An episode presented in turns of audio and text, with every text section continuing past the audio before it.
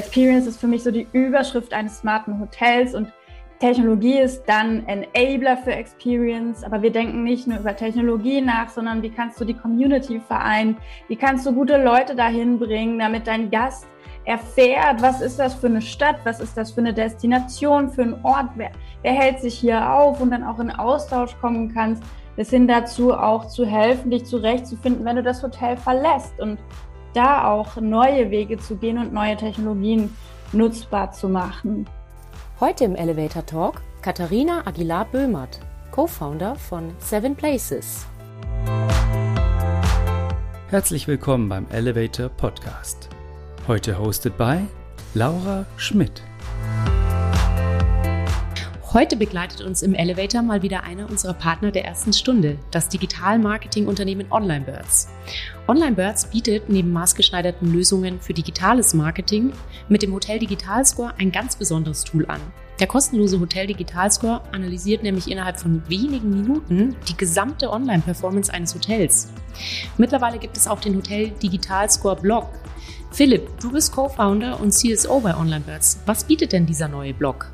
Das ist eine gute Frage, Laura. Wir haben diesen Blog ins Leben gerufen, um das gesamte Wissen, welches wir bündeln im Unternehmen der Hotellerie, kostenfrei zur Verfügung zu stellen, damit Hotels und Hoteliers sich einfach besser ausbilden können, um von digitalen Aspekten profitieren zu können. Okay, und wie komme ich zu diesem Hotel Digital Score Blog am einfachsten? Am einfachsten, indem du online die Webseite www.hoteldigitalscore.com eingibst und dort auf Blog klickst. Super, dann würde ich sagen, klickt euch als erstes mal durch die einzelnen Kategorien auf dem Blog. Vorher geht es aber natürlich rein in unseren Elevator Talk. Liebe Katharina, herzlich willkommen. Dankeschön. Ich freue mich. Großartig, dass du heute mit mir im Elevator mitfährst. Ähm, der Elevator ist ja einer unserer Favorite Places, äh, um mal bei dem Begriff zu bleiben. Und bevor wir losfahren und uns über die Macht des physischen Ortes unterhalten, würde ich gerne von dir wissen, wann du denn das letzte Mal ganz bewusst in einem Fahrstuhl gefahren bist. Also die Macht dieses kleinen Raumes ganz bewusst mhm. wahrgenommen hast. Erinnerst du dich? Ähm, ja, ungefähr vor 30 Minuten, glaube ich, als ich hier in unser neues Büro, ähm, das wir noch gar nicht so lange bezogen haben, gefahren bin äh, in Stuttgart. Okay. Mitten auf der Haupteinkaufsstraße und der Aufzug an sich ist ehrlicherweise nicht so fancy und wahrscheinlich ist es deshalb auch so ein tolles Erlebnis, mit diesem Aufzug zu fahren und auch eins, das im Gedächtnis bleibt. Aber ja, da sprichst du natürlich genau das richtige Thema an. Ja. Äh, ein, eine Kapsel, ein kleiner Raum, der sehr viel Power haben kann, äh, womit wir uns ja den ganzen Tag beschäftigen. Ja, cool, großartig. Da äh, kombinieren wir jetzt ja äh, die beiden Elemente, äh, physischer Raum und Elevator. Das passt natürlich perfekt. Und du bist Mitbegründerin von Seven Places, eine Innovationsagentur, die dafür sorgt, dass äh, Lebensräume auf innovative Art konzipiert und realisiert werden. Wie kam es zu dieser Gründung? Machst du das alleine? Erzähl mal ein bisschen. Nee, ich mache das nicht alleine. Ich habe drei Co-Founder, Frank Dittel, Bianca Unger und Vanessa Borgmann. Und wir haben Seven Places, damals noch zu dritt, gegründet 2019. Und es kam dazu, weil ich äh, vor meiner Tätigkeit bei Seven Places ja schon Head of Digital war im Architekturbüro Dittel Architekten, ähm, was wir einfach gestartet haben mit dem ja, das Thema Architektur neu zu denken, Innenarchitektur neu zu denken und auch die Entstehung von Räumen, von Lebensräumen mit Innovation von vornherein anzugehen. Und dann haben wir da erste Schritte gemacht, die gut und erfolgreich waren und festgestellt, dass es sich total lohnen kann, das auch nochmal in einer eigenen Firmierung auszubilden. Und so sind wir dann eben zu der Gründung zu dritt gekommen. Und wir freuen uns sehr, dass Anfang diesen Jahres eben noch eine vierte Gründerin dazugekommen ist die äh, Frau Professor Dr. Vanessa Borgmann, die ja in der Branche auch bekannt ist, auch im Thema Innovation, ähm, sehr von der Forschung kommend. Und so sind wir meines Erachtens jetzt ein sehr, sehr komplettes Team, das aus verschiedensten Disziplinen, aus der Praxis bis hin zur Forschung äh, und sehr, sehr zukunftsgerichteten Arbeit alles äh, dabei hat. Und ähm, wie euer Name schon verrät, spielen sieben Orte für euch eine ganz, ganz besondere Rolle. Welche sind das? Ja, das sind, äh, soll ich sie jetzt alle aufzählen? ja, Kann ich gerne machen. Genau, also angefangen vom Smart Office über das smarte Hotel, über den Gastro Space. Dann haben wir das Thema Shopping, also den Retail Space. Dann haben wir ähm, Public Spaces äh, über bis hin zum Co-Space, also äh, kombinierte Orte, Orte, die einfach unterschiedliche Nutzungen miteinander vereinen und dann haben wir noch, ich hoffe, ich habe jetzt keinen vergessen, den Seventh Place, der einfach ähm, ja für uns der Raum der Zukunft ist, der Raum, der auch Platz lässt für alles, was noch nicht definiert ist und alles, was es noch nicht gibt und der dann auch zum fantasievoll Denken anregen soll. Ja. Okay Ort und wir sind bewusst ganz breit aufgestellt. Also in allen Bereichen sozusagen aktiv. Wie könnt ihr das alles abdecken? Also wir haben zum Beispiel Vanessa Borgmann, die natürlich super viel in der Hotellerie auch forscht. Äh, die macht aber auch was in anderen Bereichen. Aber wie mhm. könnt ihr diese, diese sehr unterschiedlichen Felder abdecken? Ja, also es ist natürlich eine komplexe Aufgabe, das ist gar keine Frage. Und gerade in der Fragestellung, was brauchen diese Branchen, äh, sind natürlich ganz klare Unterschiede da. Aber am Ende des Tages, wenn du es auf einer abstrakten Ebene betrachtest, sind auch immer ähnliche Themen einfach die, die eine Rolle spielen. Und die Kompetenz, die du dann an den Tisch bringen musst, ist dann in feinen Ausprägungen unterschiedlich, aber doch auch immer vergleichbar. Also einfach den Kunden mit auf eine Reise zu nehmen in der Fragestellung, was brauchen denn deine Kunden? Die einerseits vielleicht die Shopping-Leute zum Beispiel sein können, aber auch Mitarbeiter im Thema Smart Office. Das sind dann in dem Fall die Kunden, derer die Büroräume machen. Ähm, und äh, dann auf der Journey sie einfach zu begleiten, wie können wir das in die Zukunft übersetzen und wie können wir Technologie, wo auch immer die gleichen Themen auftauchen, also Faces, Content-Management-Systeme, Inhalte, emotionalisierende Themen, die im Raum auftauchen, aber auch künstlerische Elemente, Branding-Elemente. Also auf einer übergeordneten Ebene sind das dann doch immer auch recht ähnliche Themen, die wir dann mit ähm, Branchenexpertise jeweils anreichern. Verstehe. Und äh, wenn wir jetzt mal zum smarten Hotel übergehen, was verstehst du unter einem smarten Hotel? Hm, das äh, sind ganz unterschiedliche Themen, die da natürlich reinspielen können, weil es immer vom Konzept, vom Use Case und vom, von der Identität des Hauses auch abhängt, die ganz wichtig ist und auch nie außer Acht gelassen werden sollte. Und ähm, ich glaube, ein smartes Hotel fängt da an, dass du fragen musst, was sind die Mindestanforderungen an einen guten Aufenthalt? Weil viele machen im Moment vielleicht auch in Anführungszeichen den Fehler, zu glauben, wenn sie jetzt äh, drei Schritte überspringen und total innovativ werden und alles voll mit Technologie hauen, dann ist das das Allheilmittel für alles. Aber ich bin einfach der festen Überzeugung, wenn du deinen Gast verstehst und mit einem guten Service auf deinen Gast zugehst, gute Leute hast, die die Identität des Hauses repräsentieren können und mit einfachsten Mitteln eine gute Qualität schaffst. Und es fängt mit dem Thema Sauberkeit, mit dem Thema Orientierung und mit dem Thema einfach Wertschätzung deinem Gast gegenüber an. Dann bist du schon ein smarteres Hotel als viele Hotels, die irgendwie sehr, sehr, sehr viel schon tun, aber an diesen Punkten äh, echte Defizite aufweisen. Mhm. Und deshalb äh, ist die Frage nach einem smarten Hotel eigentlich sehr schwer zu beantworten, weil die Basics stimmen müssen. Wenn die aber da sind, dann glaube ich, dass da einfach ein riesen Scope aufgeht im Thema Experience zu schaffen. Also Experience ist für mich so die Überschrift eines smarten Hotels und Technologie ist dann Enabler für Experience, aber wir denken nicht nur über Technologie nach, sondern wie kannst du die Community vereinen, wie kannst du gute Leute dahin bringen, damit dein Gast erfährt, was ist das für eine Stadt, was ist das für eine Destination, für einen Ort, wer, wer hält sich hier auf und dann auch in Austausch kommen kannst, bis hin dazu auch zu helfen, dich zurechtzufinden, wenn du das Hotel verlässt und da auch neue Wege zu gehen und neue Technologien nutzbar zu machen. Mhm. Okay, und, und du, ein smartes Hotel. Ja, ähm, du, du hast jetzt die Identität eines Hauses angesprochen. Also wenn man mal so überlegt, Technologie, Service, Identität, Design, das sind sicherlich dann äh, Aspekte, die, die da eben voll ineinander greifen und aufeinander abgestimmt werden müssen. Aber was ist dann zuerst da sozusagen? Also vielleicht auch bei einem neuen Projekt. Es muss erstmal die Identität gelegt werden, die Basis. Also so nach dem Motto, das Huhn oder das Ei, was war zuerst da? Oder geht es mit der Technologie los? Oder muss das alles parallel passieren? Oder das kommt also, wahrscheinlich auch wieder drauf an, oder? Aufs spezifische. Nee, da würde ich sagen, das kann ich ganz klar beantworten. Aha. Ich würde niemandem jemals empfehlen, auch nur ein Nagelstudio aufzumachen ohne eine Identität. Deshalb würde mich sehr wundern, wenn ein Hotelier ein Hotel eröffnet, ohne irgendwo in sich eine Identität zu haben und einen Grund, warum er oder sie das tut. Mhm. Und das muss ja nicht äh, was sein, was man so gut aussprechen kann. Da können wir auch helfen. Aber eine Identität gibt's immer. Jedes Haus und jeder, der dieses Haus ja bewirtschaftet und belebt, hat einen Grund, warum er morgens aufsteht, sei es eine Family Heritage, sei es einfach gerne Gastgeber zu sein oder sei es ein klar wirtschaftlich getriebener Grund. Auch das kann eine Identität sein. Und es ist nur dann authentisch, das dann auch auf die Straße zu bringen, wenn man genau das auch spürbar macht, weil sonst spürt jeder Mensch auch auf einer ganz subtilen Ebene, dass irgendwas nicht synchron läuft. Und deshalb glaube ich, die Identität ist immer da. Was vielleicht nicht immer da ist, ist das Bewusstsein für die eigene Identität. Und man kann es natürlich auch erst in den Raum übersetzen, wenn man dieses Bewusstsein geschaffen hat. Und auch da helfen wir sehr gerne. Mhm.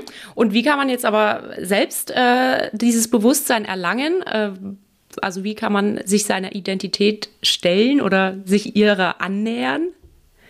Ich glaube, da muss man erstens sein eigenes Verhalten auch so ein bisschen beobachten. Wie gehe ich zum Beispiel an den Gast ran? Wie gehe ich mit dem Gast um? Und auch in Austausch zu gehen. Oft ist man ja nicht alleine, sondern man hat ein gewisses Team und auch alle anderen, die einen ähm, Stake in diesem Thema haben, zu fragen, was macht uns eigentlich aus? Und weißt du, das haben wir gemacht, als wir unsere Firma gegründet haben. Wofür stehen wir? Was sind unsere Werte? Wir haben uns darüber ausgetauscht, wir haben in uns hineingeholt. Und wenn du es jetzt mal so ein bisschen methodisch betrachtest, kannst du dich in, kannst du einen halben Tag blockieren, dich in einen weißen Raum setzen, dir einen Moderationskoffer äh, hinstellen und sagen, wir schreiben jetzt einfach mal auf, was uns einfällt. Ja, irgendwo musst du ja anfangen. Und ich glaube, da, das ist, fällt manchen schwer, das so auszusprechen und einfach in Worte zu fassen. Ähm, aber der Weg ist dann vielleicht auch das Ziel und damit anzufangen, sich damit auseinanderzusetzen. Man muss nach einem Tag ja auch noch nicht äh, alles wissen, aber sich auf die Reise dahin begeben. Und vieles kann man dann halt auch einfach schon sehen, in dem, wie es heute gemacht wird und versuchen dann noch nachzuschärfen, sodass das Destillat besser ähm, entstehen kann und auch noch besser sichtbar gemacht werden kann. Mhm. Und ja, Stichwort weißer Raum, äh, den du jetzt angesprochen hast. Räume können also auch ohne Technologie funktionieren, richtig? Aber die Zukunft ist, dass es verschmilzt mit einer smarten mhm. Nutzung von Technologie. Also wir sagen, Technologie ist einfach aus unserer Welt nicht mehr wegzudenken. Mhm. Ähm, keiner von uns läuft noch rum und hat länger als ein paar Stunden am Tag sein Smartphone nicht dabei. Und deshalb merken wir ja, welchen Einfluss dieses Thema auf unser Leben heute schon hat. Und in vielen Hinsichten ist dieser Einfluss ja auch nicht schlecht. Aber wir sollten schon auch lernen, achtsamer damit umzugehen und unseren Kopf vielleicht wieder aus diesen Geräten rauszubringen. Und genau mit dieser Ambivalenz äh, haben wir auch jeden Tag zu tun, weil einerseits verkaufen wir ja, macht mehr Technologie, bringt Digitalität in den Raum. Aber andererseits leben wir auch ganz klar für Werte, und erleben es an unserem eigenen Alltag, dass wir auch detoxen wollen und müssen. Und ähm, der Raum hat da auch eine Verantwortung und eine Rolle, die vielleicht oft noch unterschätzt wird, weil wenn wir es ermöglichen, im Raum Dinge abzubilden, für die wir sonst ständig an diesem äh, Gerät hängen müssten, sei es jetzt ein Telefon, ein Tablet oder ein Computer, und diese Intelligenz irgendwie überall verteilen, dann sind wir einen Schritt gegangen unseren Kopf wieder aus diesen Geräten rauszuholen. Und ähm, dann können wir aber auch Verantwortung übernehmen oder ein Hotelier.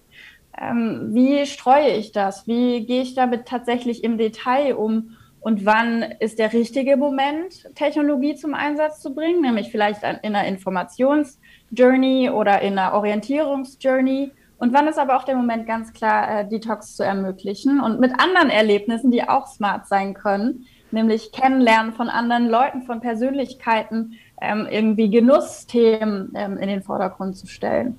Und da glauben wir einfach, dass es sogar der richtige Schritt ist, das in den Raum zu überführen und dann die Kontrolle wieder sich zurückzuholen und natürlich einen besseren Komfort auch zu schaffen bei der Nutzung von Informationen, die auch digital ist.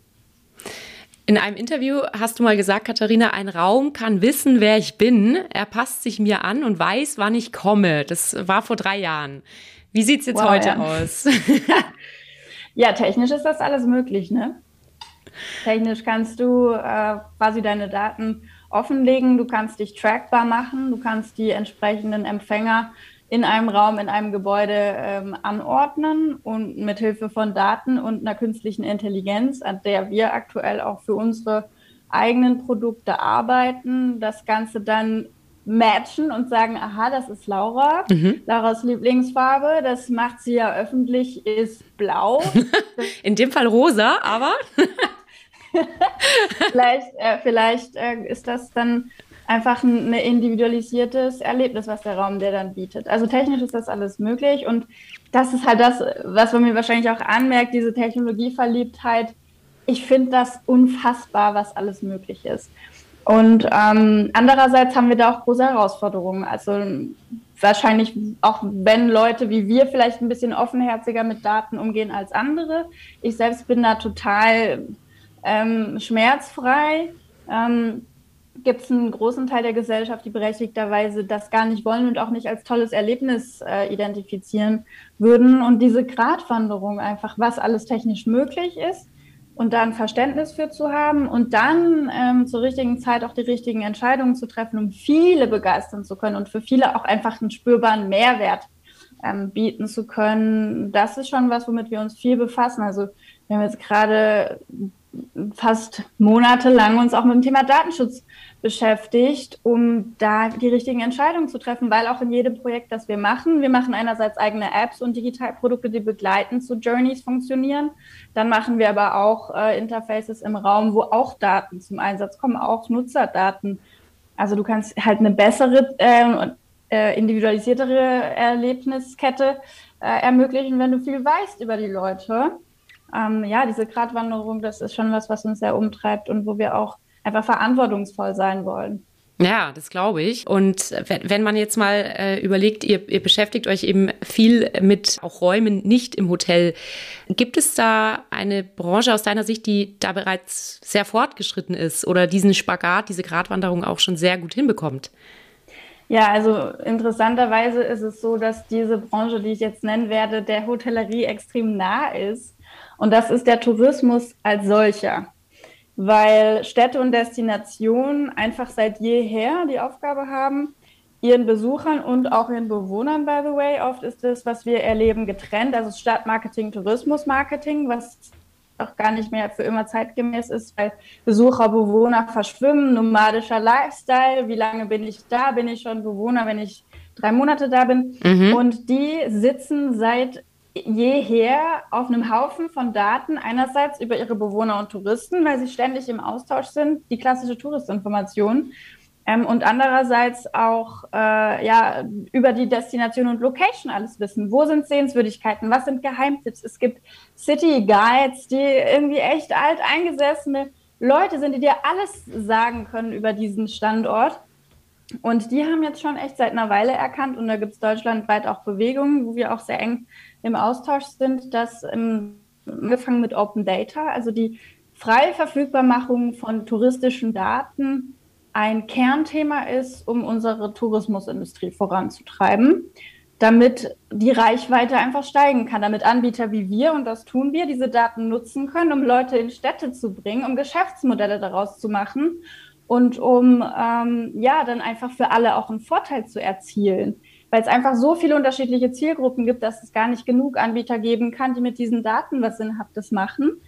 Und ähm, die Branche ist da, muss ich echt sagen, fortschrittlich und das wird natürlich auch viel von politischen ähm, ja, Maßnahmen, Fördergeldern, Förderprogrammen ähm, und all dem supported, von denen wir auch selber profitieren und an denen wir partizipieren. Ja, spannend. Äh, eben diese klassische Touristinfo. Es ja. ist ja eigentlich vollkommen überaltert, aber und es stimmt ja, man will ja auch hier eigentlich ähm, ne, einen Mix aus, aus den verschiedenen Menschen schaffen. Und was man im Hotel Total. eben versucht, Co-Working, yeah. Co-Living und so weiter, das wird in Destinationen vielleicht oftmals noch nicht so gedacht. Ja. Ich, genau. hatte, ich hatte was vom Trend, äh, vom Megatrend Co-Everything gehört. Wie spielt das da rein? Ja, sehr. Also wir, wenn du so deinen eigenen Alltag anguckst, ne, früher hast du vielleicht so einen Samstag geplant und gesagt, ja, heute ist das Highlight, wir gehen ins Museum. und heute sind wir ja so unterwegs, dass eigentlich erstens wir ständig was Besonderes erleben wollen, also so Mainstream, zumindest kann ich jetzt da auch von mir selbst und auch von unseren Umfrageergebnissen sprechen. Mainstream will eigentlich keiner mehr, du willst immer das Beste aus deiner Zeit machen. Und Du hast aber auch keine Lust mehr, nur für einen, ein Thema jetzt in die Stadt zu fahren, selbst wenn du gar nicht so weit von der Stadt entfernt wohnst. Und das ist sowas, was in uns schon so tief jetzt immer mehr verankert ist und ein Need ist. Du willst so viel wie möglich an Erlebnis an einem Ort vereinen. Und es zeigt sich dann eben auch im neuen Hotelkonzepten. Ja, wir gehen nicht mehr nur zum Schlafen dahin, wir wollen dann eine ganze Journey über unseren Tag abbilden. Wir wollen es zumindest können und wir es dann nutzen, bleibt uns überlassen. Und das Gleiche kannst du auf jegliche, jegliche Größe an Raum, die in unserer Gesellschaft äh, sichtbar wird, anwenden. Also von Quartieren, die immer diverser, vielfältiger und mit kleinteiligen Nutzungen belegt werden, bis hin zu Stadtkernen, aber auch dann wieder zurück in kleine Einheiten, wie hier unser Office, wo wir halt auch gucken, dass wir so viel wie möglich ähm, machen, von irgendwie einem kleinen äh, Gastroangebot bis hin zu, dass wir abends zu einem Event-Space umbauen. Ja? Die, wie ich vorher auch schon in einem anderen Kontext sagte, die Themen und Nutzerbedürfnisse sind eigentlich immer ähnlich, nur die Ausprägung äh, verändert sich. Und so geht, glaube ich, unser Leben hin zum Thema Co-Everything, weil es einfach auch effizienter und komfortabler ist. Wir sind ja schon auch faul. ja, Stichwort Umfrageergebnisse, die du gerade erwähnt mhm. hast. Wie, wie viel Forschung, Marktforschung oder ja, Forschung am Konsumenten betreibt ihr? Äh, und darauf basieren dann all eure Annahmen und Strategien oder spielt da auch eben eine eigene Antizipation mit rein? Also der Impuls kommt meistens eher aus einem eigenen Gefühl oder aus Gesprächen wirklich in Deep Dive Projekten, die wir mit Kunden haben. Also zum Beispiel die Entwicklung jetzt von unserer eigenen App, die Nutzern einerseits helfen soll, in einer Destination zum Beispiel zurechtzufinden und sich selbst zusammenzuklicken, worauf man heute als Erlebniskette, also Co-Everything, mhm. Lust hat und nicht nur Einzelerlebnis. Mhm. Das kam, weil wir einfach viele Projekte im Tourismus gemacht haben und intelligente Räume gebaut haben, wo du dir hier was zusammensuchen kannst und da inspiriert werden kannst und hier ein Panorama in 360 Grad gezeigt kriegst. Und dann immer die Frage kam, ja, und dann, was nehmen die Leute dann mit? Und so spinnt man das dann immer weiter und denkt auch mal sich in seinen eigenen Alltag und sein eigenes Erleben rein und sagt, Mensch, das wäre total geil, wenn ich jetzt auf mein Handy gucken könnte, hier und jetzt einen Vorschlag kriegen würde, heute, Katharina, ist für dich der Ort des Mittagessens der Sushi da unten um die Ecke, den du noch gar nicht kennst, weil wir glauben, dass du da jetzt total Lust drauf hast. So. Also wenn du es jetzt ganz visionär betrachtest. So. Und dann haben wir natürlich aber gerade bei so einer Geschichte musst du auch Ideen validieren. Und wir müssen natürlich unsere eigenen Daten erheben und ähm, merken einfach erstens, unsere Glaubwürdigkeit steigt, wenn wir Daten erheben. Da gibt es ja auch Umfragetools. Wir arbeiten da zum Beispiel mit Sylvie zusammen, hat, ist eine ganz tolle Gründerin, die ähm, statistische Daten ähm, für Unternehmen erhebbar macht, relativ leicht auf unterschiedlichen News-Channels dann Umfragen für dich posten. Und so, oder auch einfach Abschlussarbeiten oder ähm, ja, wissenschaftliche Papers. Und ähm, und natürlich auch für uns in unserem Selbstbewusstsein ist das richtig, was wir da machen. Man muss es ja immer hinterfragen, weil sonst tritt auch so eine Bias ein. Ich habe mich damit jetzt schon so intensiv beschäftigt, das kann nur richtig sein. Und dann gehst du an den Markt, investierst sehr viel Geld und findest raus, verdammt, das war irgendwie ein bisschen vorbei am, am Konsumenten. Und ja, das, das, da sind wir auf einem Weg und es ist auch nicht leicht, weil das sehr viel Disziplin auch erfordert und nicht jedermanns Thema ist. Aber ähm, das wollen wir jetzt sogar so weit ausführen, dass wir auch die Räume, die wir bauen, dann wirklich wissenschaftlich nochmal hinterfragen und Leute da durchschicken und Fragebögen ausfüllen lassen. Wie hast du das erlebt und das? Sodass wir dann auch einfach ähm, unseren Kunden viel, viel besser verkaufen können, warum das ist. Weil oft wird natürlich gefragt, warum soll ich jetzt mehr Geld in einen innovativeren Raum oder in einen besser designten Raum investieren? Und diese ganze Branche hat keine Daten dazu, warum das wirklich Sinn macht. Und mhm. dann verstehe ich auch, dass ein Hotelier, der sehr money-driven ist, nicht unbedingt diese Entscheidung treffen will, ohne dass es Daten gibt, die ihm das auch beweisen und garantieren. Und das ist auch ein Beweggrund für uns. Jetzt hast du gerade gesagt, dass ihr Musterspaces baut sozusagen und die Leute durchschickt. Ja, Musterspaces wäre jetzt nicht, nicht, ganz ehrlich. Also das haben wir jetzt tatsächlich noch nicht oft gemacht. In großen Hotelprojekten machen wir das. Das aber dann eher in den Projekten, die auch sehr architektur- und designlastig sind, ähm, wo wir dann sagen, wir bauen ein Musterzimmer, das dann eben auch repräsentativ ist und dann darf der Kunde das mal angucken und erleben und dann ist es eher so ein bisschen die Usability von Möblierung, die dann zum Beispiel hinterfragt wird, ist es haltbar. Ähm, aber jetzt wirklich von einem extrem smarten Space mhm. ein Musterzimmer jetzt schon gebaut zu haben, haben wir nicht. Wir hatten ähm, tatsächlich den Anspruch, dass wir in so einem Innovationscampus so ein Lab etablieren. Das wäre dann in Berlin gewesen, wo wir wirklich ähm, unterschiedlichste Nutzeroberflächen mal quasi dargeboten hätten, dass wir auch potenzielle Kunden da durchführen können, dass sie das mal anfassen und ausprobieren können, weil es ja auch oft so kryptisch und nicht greifbar ist. Das ist jetzt leider durch Corona ähm, ein bisschen ins Hintertreffen geraten und nach hinten verschoben worden. Das haben wir aber nach wie vor vor. Mhm. Was wir aber machen, ist tatsächlich in unseren fertig gebauten Digital Spaces, also Touristinformationen machen wir, wie gesagt, viele oder auch Ausstellungen. Gastros haben wir auch einige gemacht, wo einfach was Tolles, Digitales passiert, dass wir dann, wenn es fertig ist, äh, eine Studie, eine Nutzerüberprüfung ähm, machen. Ähm, allerdings können wir dann halt trotzdem nachjustieren, weil mit der digitalen Welt ist es halt ein bisschen einfacher, Inhalte zu verändern, bessere, also was wir mal merken, die Interaktionsaufforderungen müssen besser, klarer sein. Ähm, es muss noch besser erklärt werden. Du kannst noch so viel dir Gedanken darüber machen, wie intuitiv eine Journey ist. Wenn der Erste davor steht, dann verstehst du erst, wie der Mensch das jetzt benutzt. Stimmt. Und da, da können wir dann halt digital besser vielleicht nachjustieren als jetzt bei einem Sofa oder bei einem gebauten Raum. Mhm. Spannend. Und gibt es äh, aus deiner Sicht vielleicht auch ein Land, äh, wo das Thema äh, physischer Ort, Weiterentwicklung dieses physischen Orts schon ganz stark vorangeschritten ist? Ja, also gerade der asiatische Raum ist natürlich schon echt äh, Vorreiter. Mhm. China, Singapur, Korea, Japan mhm. und auch schon ähm, im, im Raum so Dubai, bei den Saudis und auch in Russland auf einer andere, äh, auf einer anderen Ebene und auch in all diesen Ländern, die ich jetzt genannt habe, ist das Thema natürlich extrem ambivalent. Mhm. Also die innovativsten, die, da ist, spielt Geld keine Rolle.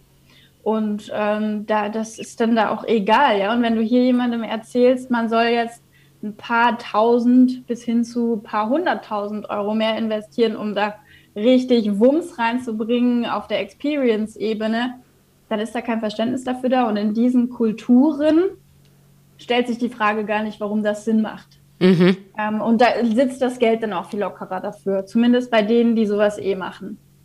Und ähm, dann gibt es natürlich aber die andere Seite der Medaille, dass da so der durchschnittliche Lebensraum von der Qualität her oft wirklich unterirdisch ist. Und das ist schon auch was, was uns umtreibt. Wir haben nicht umsonst auch in unserer Firmenmission und Vision verankert, dass wir einfach wollen, dass jeder Mensch Zugang zu gutem Raum hat, der mhm. ihm in seinem Leben ein gutes Gefühl gibt. Weil wir erkannt haben, das habe ich schon mal in einem Podcast gesagt, weißt du, wir beschäftigen uns sehr mit unserem Headspace, wir meditieren und fangen an, auch mit uns mentaler Gesundheit zu beschäftigen, Work-Life-Balance, alles spielt da rein. Wir haben jetzt auch verstanden, dass wir Sport machen müssen, uns gut ernähren müssen. Aber äh, so, was der Impact eines Raumes auf unser Wohlbefinden, auf unsere Psychologie, äh, auch auf unsere Gesundheit ist, das ist irgendwie echt noch nicht so richtig angekommen.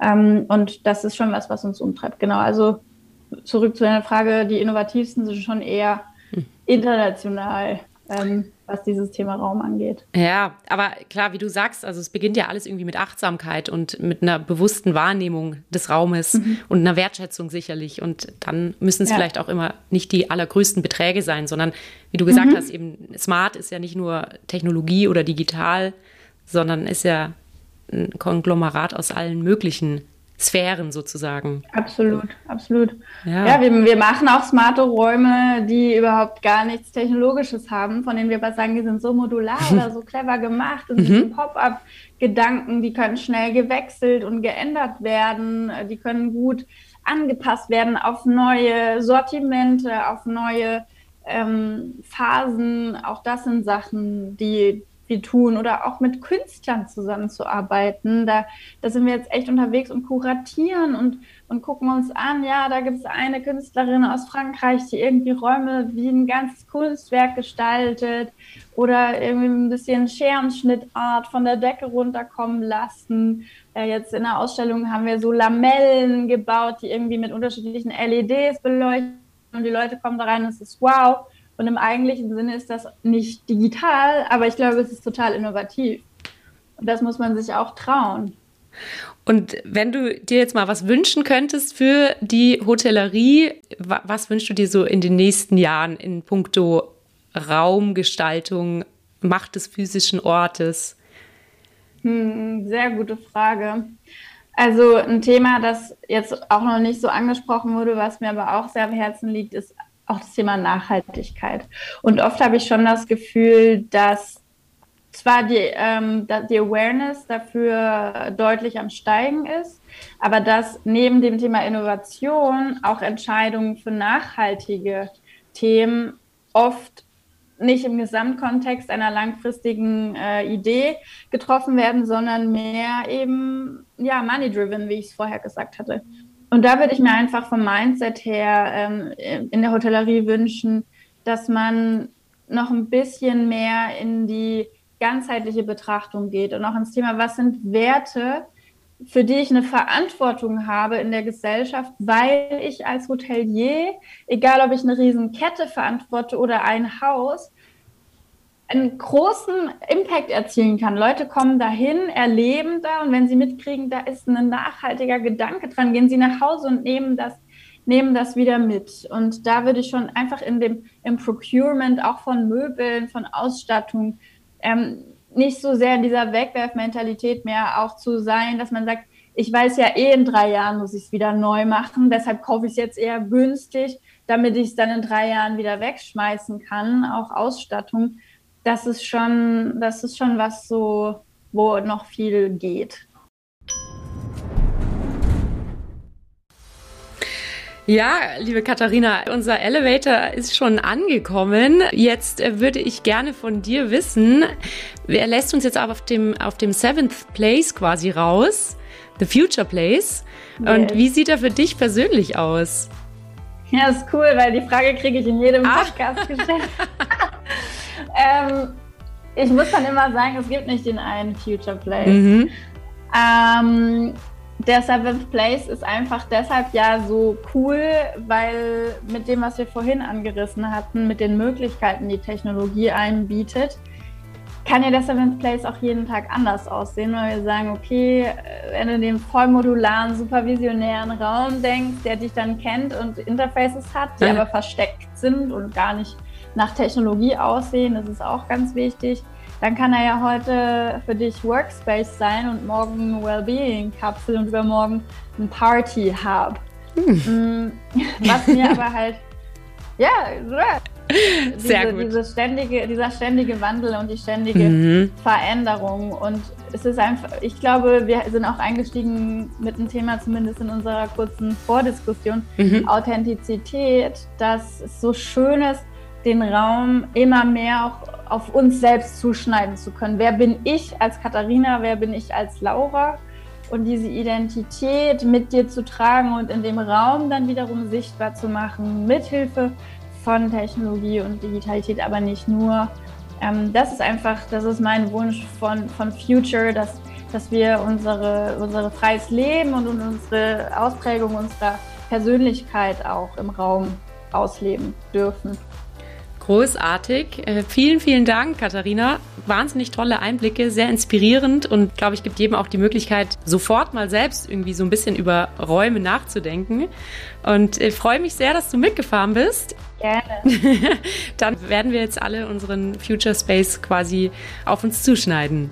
Ja, unbedingt. Vielen Dank. Danke dir. Vielen Dank fürs Reinhören.